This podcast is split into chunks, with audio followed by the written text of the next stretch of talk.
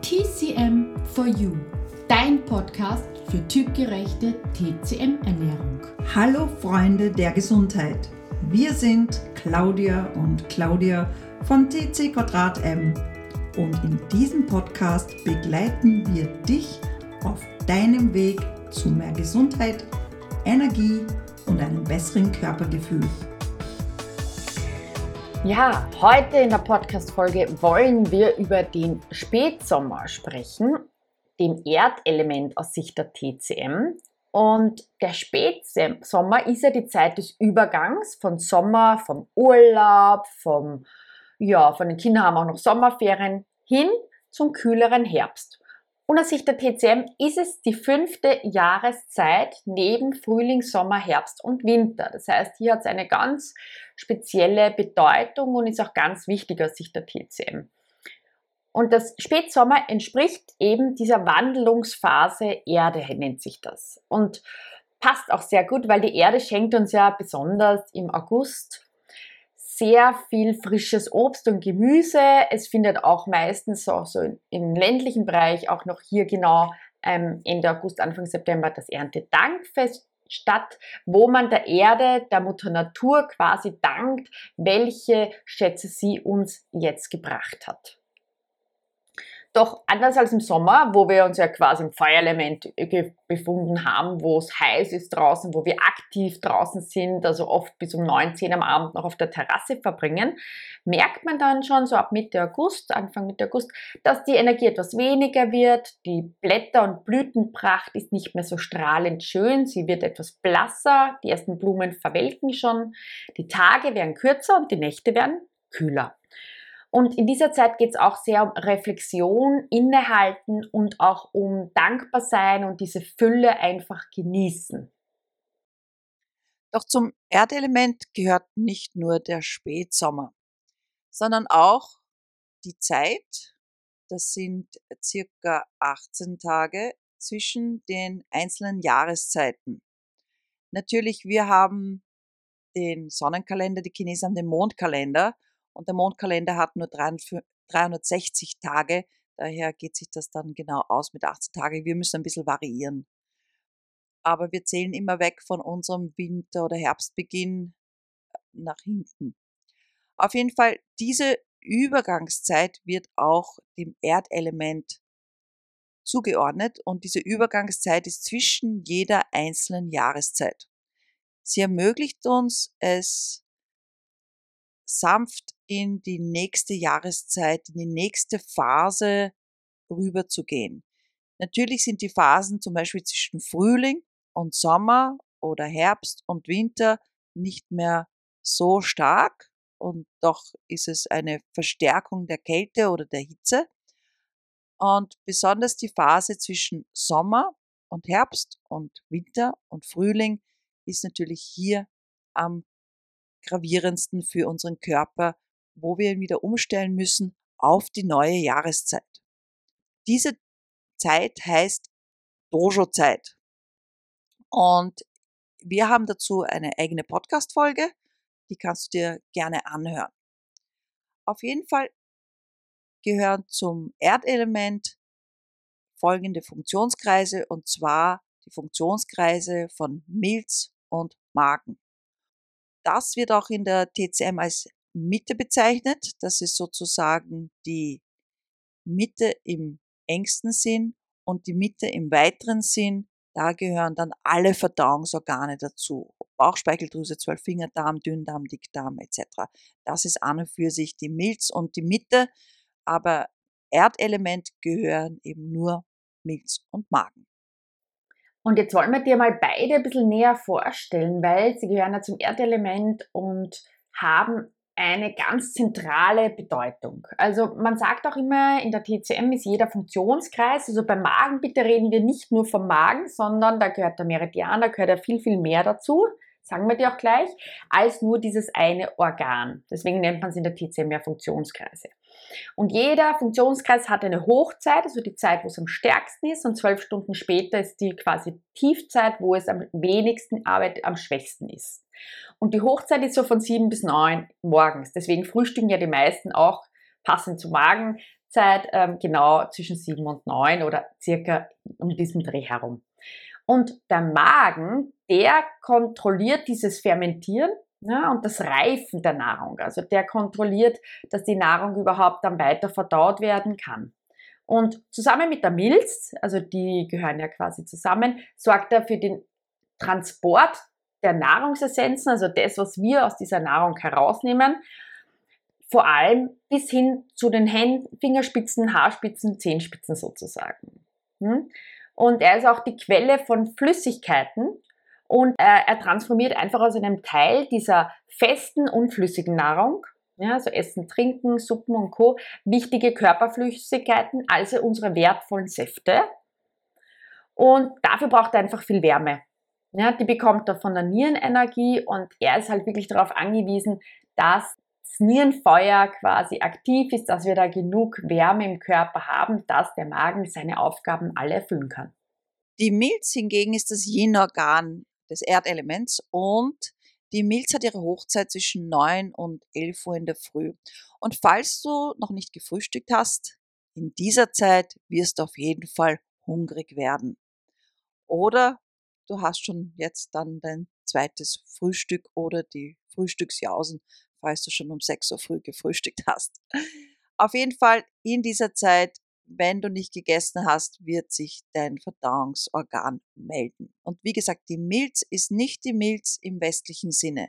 Die Milz in der TCM umfasst alle Verdauungsorgane im weiteren Sinne und bedeutet, dass du gut verdauen kannst und das Endprodukt der Milz ist eigentlich der Stuhl. Das heißt, am Stuhl erkennst du, ob deine Milz sehr gut funktioniert. Sie ist dafür zuständig, dass sie umwandelt und transportiert.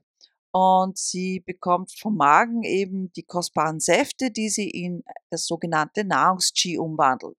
Das sogenannte Gucci, Gucci Gucci. Und ist auch hier dafür verantwortlich, dass dieses weiter transportiert wird, nämlich hinauf zur Lunge und zum Herzen. Das ist jetzt sehr chinesisch. Und hier wird natürlich dann auch das Qi, das den Körper versorgt, produziert. Ja, was hat sie noch für Aufgaben? Sie kontrolliert die Muskeln. Ähm, nicht nur die Muskeln als solche, sondern mehr auch das Fleisch der Muskeln, also das Muskelfleisch. Das heißt, Menschen, die gut Muskel aufbauen, haben auch eine gute Milzverteilung. Menschen, die nur quasi am Bauch zunehmen und dünne Sprießeln haben, da ist die Milz schwach in ihrer Verteilung, weil sie eben nicht in die Extremitäten kommt. Und deswegen zeigen die Muskeln vor allem an Beinen und Armen, ob du eine starke Milz hast, eine starke Verdauung, aber meistens auch einen sehr guten Appetit.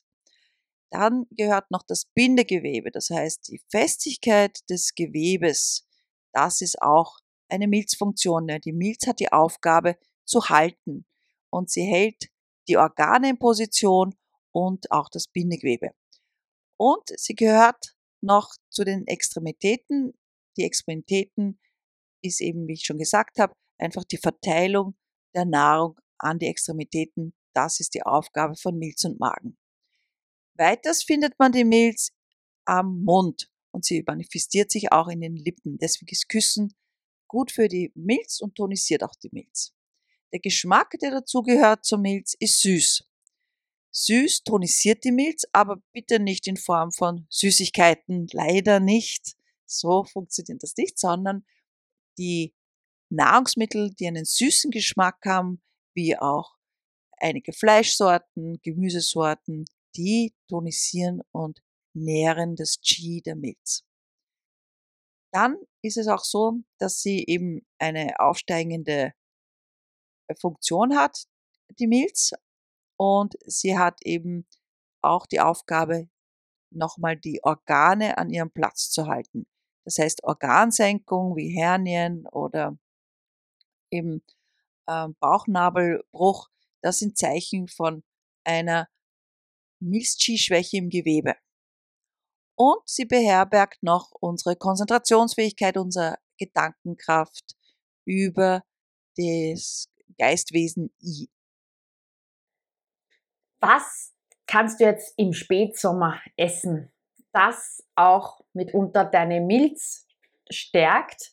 Weil, äh, wenn das Milchschi schwach ist, fühlst du dich halt echt müde nach dem El äh, Essen, dir ist vielleicht kalt, du bist unkonzentriert. Viele haben auch das Problem mit Sorgen und Grübeln, das schwächt auch das Milchschi. Und man merkt es auch meistens an der Zunge, sie ist dick geschwollen und hat Zahneindrücke. Und da, wenn du das alles merkst, ist halt wieder die Ernährung, das Um und das Auf, dass du das vielleicht selber täglich wieder in stärken kannst und in Balance bringen kannst. Und da ist es einfach ganz wichtig, dass du schaust, dass du wirklich zwei, drei oder viermal täglich, je nach Typ, gekochte Mahlzeiten isst. Und diese Rohkostanteile und auch dieses, was man im Sommer so gern gegessen hat, diese Melone, die Südfrüchte, auch einmal einen kalten Salat, das alles bitte jetzt schon im Spätsommer weglassen, weil im Herbst wirst du es dir danken. Wir wollen ja dein Milchschi stärken. Das heißt, koche viel, koche regelmäßig, isst typgerechte Mahlzeiten und verwende gerne so erdiges, leicht süßlich schmeckendes Gemüse, ja, wie Karotten, rote Rüben, Pastinake, Petersilwurzel, Kürbis, Süßkartoffel und oh Wunder, was wächst genau im August, September? Diese Gemüsesorten. Dazu gibt es auch noch gekochtes Kohlgemüse wie Kohlrabi, Wirsing, Rosenkohl, Kaffeeol und Brokkoli. Auch wärmendes Getreide ist jetzt wichtig, wie Hafer. Auch Buchweizen und Reis, den man mit Gewürzen aufpeppen kann und braten kann. Polenta und Hirse tun der Milz gut im Spätsommer. Was du noch machen kannst, ist natürlich jetzt wieder etwas mehr mit wärmenden Gewürzen arbeiten. Das heißt, also du brauchst nicht so übertreiben wie im Winter, wo im Lebkuchen nur noch das Lebkuchengewürz ist und man nur noch alles mit Zimt würzt, aber etwas Koriander gemahlen reingeben, Kümmel stärkt die Verdauungskraft, ein bisschen Anis, dann auch gerne von den Küchenkräutern her Thymian, Oregano, Rosmarin. Ich finde auch den Kardamom ganz toll, weil er trocknet auch etwas die Nässe, ähm, die Feuchtigkeit, die sich im Sommer gerne dann ein bisschen angesammelt hat. Und ein bisschen eine Prise Zimt oder Vanille ist hier auch sehr wertvoll. Und was sonst noch ganz wichtig ist, dass du jetzt wirklich auch mehr wärmende Kochmethoden wieder einsetzt. Das heißt, du brauchst nicht nur ganz kurz dünsten oder garen, sondern du kannst wieder beginnen mit Eintöpfe, du kannst wieder etwas schmoren, beginnen etwas länger im Ofen braten zu lassen oder auch zu backen, weil das auch die wärmenden Methoden sind, wo man dann auch besonders auch im Spätsommer ger gerne auch Tomaten verarbeiten kann, die ja zum Beispiel kühl wirken oder die Zucchini oder Melanzani, also die Aubergine. Ja, und deine Mitte, die mag es einfach nicht, wenn du zu viel Milchprodukte in Kombination mit Zucker und äh, andere Süßigkeiten isst oder zu viel Kaltes. Und das macht sie einfach noch träger und das macht dich einfach träger. Und daher solltest du wirklich diese vermeiden. Vor allem schadet es auch deinem Verdauungstrakt. Und auch Genussmittel wirklich ähm, vermeiden eine Zeit lang, wenn du dich träg fühlst, komplett streichen. Das ist auch hier sehr, sehr wichtig. Wir hoffen, dir hat diese Folge gefallen. Abonniere gerne unseren Kanal und teile ihn mit deinen Freunden. Wir wünschen dir nun eine wunderschöne Zeit und bis zu unserer nächsten Podcast-Folge. Denk dran, alle Schätze sind in dir und in diesem Sinne, bleib, bleib gesund.